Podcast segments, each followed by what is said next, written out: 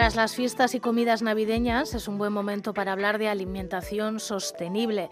¿Es posible algo así? Es algo que se preguntaron en su día en el Instituto ASTI y algo sobre lo que ya están trabajando.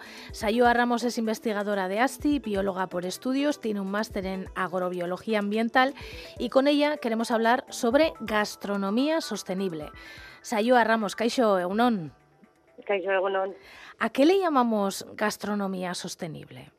Nosotros cuando nos referimos a la gastronomía sostenible estamos hablando de todo sector de la gastronomía que incluye pues eh, los restaurantes, así también como las colectividades, ¿no? servicios de colectividades que son pues empresas como de catering y así que ofrecen menús también a pues eso, a colectivos, ya sea en escuelas, en centros o lo que sea, y hablamos pues eso, al final de todo tipo de servicio de comidas el que no te haces en casa, ¿no? Creo que uno de los retos para este 2024 será establecer las bases para conseguir una especie de sello, una certificación de sostenibilidad para los restaurantes, ¿no? Eh, así es, sí. Estamos trabajando en un proyecto junto con la Fundación Basque Know-How y que está, está soportado y financiado por BBK Cuna. Y entonces ya tenemos un poco las bases sentadas y los criterios que debe cumplir un sector gastronómico, un establecimiento gastronómico, para definirlo como más o menos sostenible. Y entonces ahora en este 2024 estamos pues ya ultimando, ¿no? Poniéndole ya el envoltorio y el lazo a, este producto para, para poder tener este sistema de certificación pues que realmente avale o garantice si se están haciendo las, las cosas de una forma sostenible o no. ¿Qué dice esas bases? ¿Qué tendrán que cumplir las, las entidades que se puedan adherir a este certificado de sostenibilidad?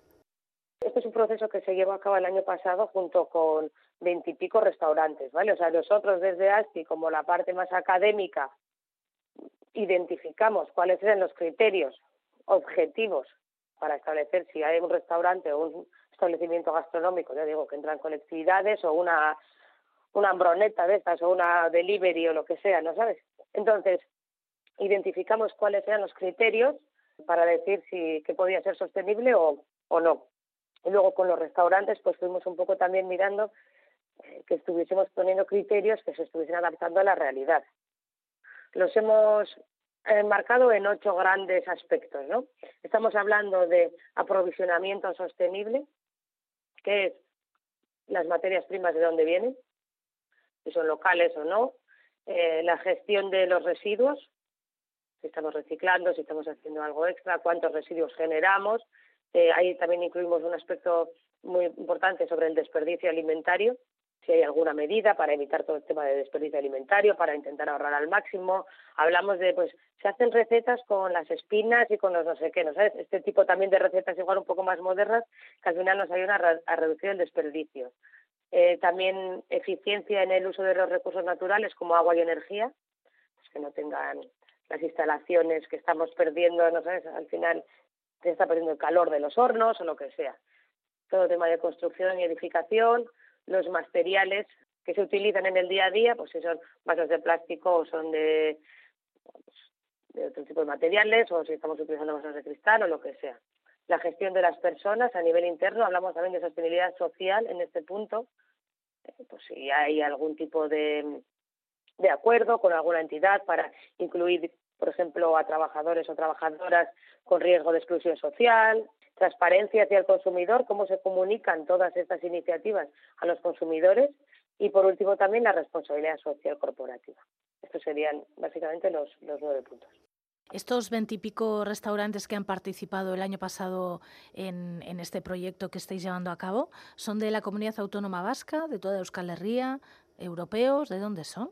Estamos ahora mismo en un proyecto con restaurantes de Vizcaya solo.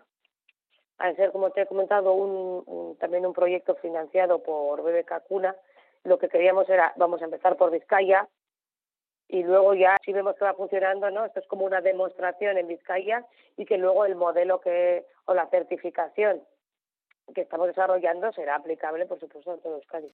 Y esta certificación supongo que estará mm, homologada, ¿no? Sí, la estamos, la estamos trabajando también con Tecnaria Certificación que es otra entidad que pues para hacer todo el registro, o sea, el registro de la propia certificación para que esté, pues eso, registrado como en el registro de marcas y patentes de Europa y todo, para que esté pues, como una marca de garantía registrada, ¿no? Con su loguito y todo. O sea, este sello, este certificado se podrá ver, por ejemplo, en la entrada de los restaurantes que cumplan todas estas, todas estas bases o todos estos requisitos. Eso es, eso es. Nosotros estamos planteando un sistema que sea como de tres niveles, porque tampoco queremos un entra no entra. Queremos también que el modelo o la certificación sea una herramienta para las propias empresas de mejora continua. Entonces, bueno, yo igual me saco hoy la foto de mi restaurante con estos aspectos y me doy un nivel medio de sostenibilidad, por ejemplo, pero que pueda ir aumentando, ¿no? Y decir, bueno, pues si encima hago esto, esto y esto, puedo ir a un nivel mayor. Y hemos planteado un sistema de tres niveles mínimo de sostenibilidad, eh, un nivel medio y un, y un máximo, ¿no? Aquellos que ya están haciendo todo es local o la mayoría de los alimentos son locales, una gestión de residuos perfecta o, o, lo que sea, ¿no? Los consumidores y las consumidoras lo veríamos en la puerta de los restaurantes o de cualquier establecimiento. Yo te digo que igual no es un restaurante, que igual hay gente que está pensando en eh, en estrellas Michelin, ¿eh? que esto es válido para todo tipo de, establecimientos, hasta un bar de pinchos. Para que todo aquel que sirva que sirva algo de comida son unas raciones. y, y entonces estaría fuera y verías pues si tiene nivel mínimo, medio o máximo. Bueno, me ha parecido interesante dos cosas que has mencionado. Una, uno de los puntos que es contra el desperdicio, la eficiencia alimentaria, contra el desperdicio de los alimentos, y otra, la gestión de personas, la gestión sostenible o la gestión social de personas. Nosotros creemos al final que va un poco todo de la mano, ¿no? La sostenibilidad la entendemos como un sistema que tiene en cuenta pues tanto lo económico como lo social como lo ambiental. Entonces, puede que estemos haciendo todo muy bien y que, estemos eh, cuidando el medio ambiente, pero si no nos cuidamos a nosotros mismos, tampoco estaríamos haciéndolo bien. Y entonces sí que lo tenemos en cuenta. Yo te digo, responsabilidad social corporativa, que tiene un poco que ver con qué estamos haciendo también de cara a la comunidad, pues si estamos participando como restaurante en alguna estrategia que se esté llevando a cabo pues en la comarca hay algunos restaurantes pues que y que no lo sabemos. La mayoría están haciendo muchísimas cosas que nosotros ni nos enteramos. Pues está participando en la plantación de árboles no sé qué o doy una ayuda a tal ONG ese tipo de cosas y luego la gestión de las personas internas los propios trabajadores y trabajadoras.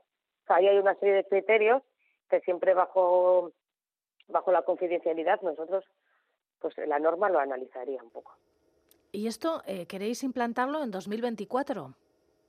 Sí, la idea ahora estamos terminando de terminar el registro de la de la certificación, tenemos las bases, ¿no? Y los criterios, pero ahí hay que darle pues luego todo el empaque, quién es el propietario, cómo se hace la auditoría, cómo se hace el seguimiento de los de la certificación, etcétera. Entonces es lo que estamos terminando ahora y esperamos que de aquí a poco tenerla registrada, este vamos, el primer trimestre de este año Estamos terminando también pues con darle, no tenemos un nombre, ¿no? Un naming, así un poco que, que, sea atractivo y un loguito, todavía no tenemos el logo en sí.